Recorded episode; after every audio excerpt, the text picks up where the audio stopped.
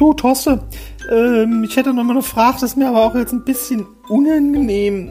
Ach, ich rede auch gar nicht so gerne eigentlich mit dir, weil äh, du bist zwar mal Führungskraft, aber ich hab irgendwie immer so ein bisschen, äh, ja, wie soll ich sagen, ich bin so schüchtern und ich rede auch überhaupt nicht gern mit Menschen. Ich habe auch mit Menschen gar nicht gern zu tun.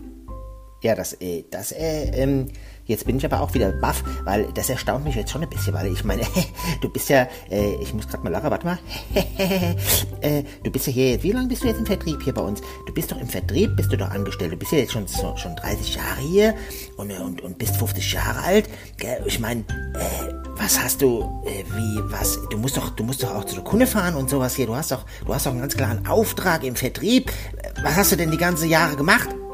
Ein Nix, ich immer daheim und keiner hat's gemerkt.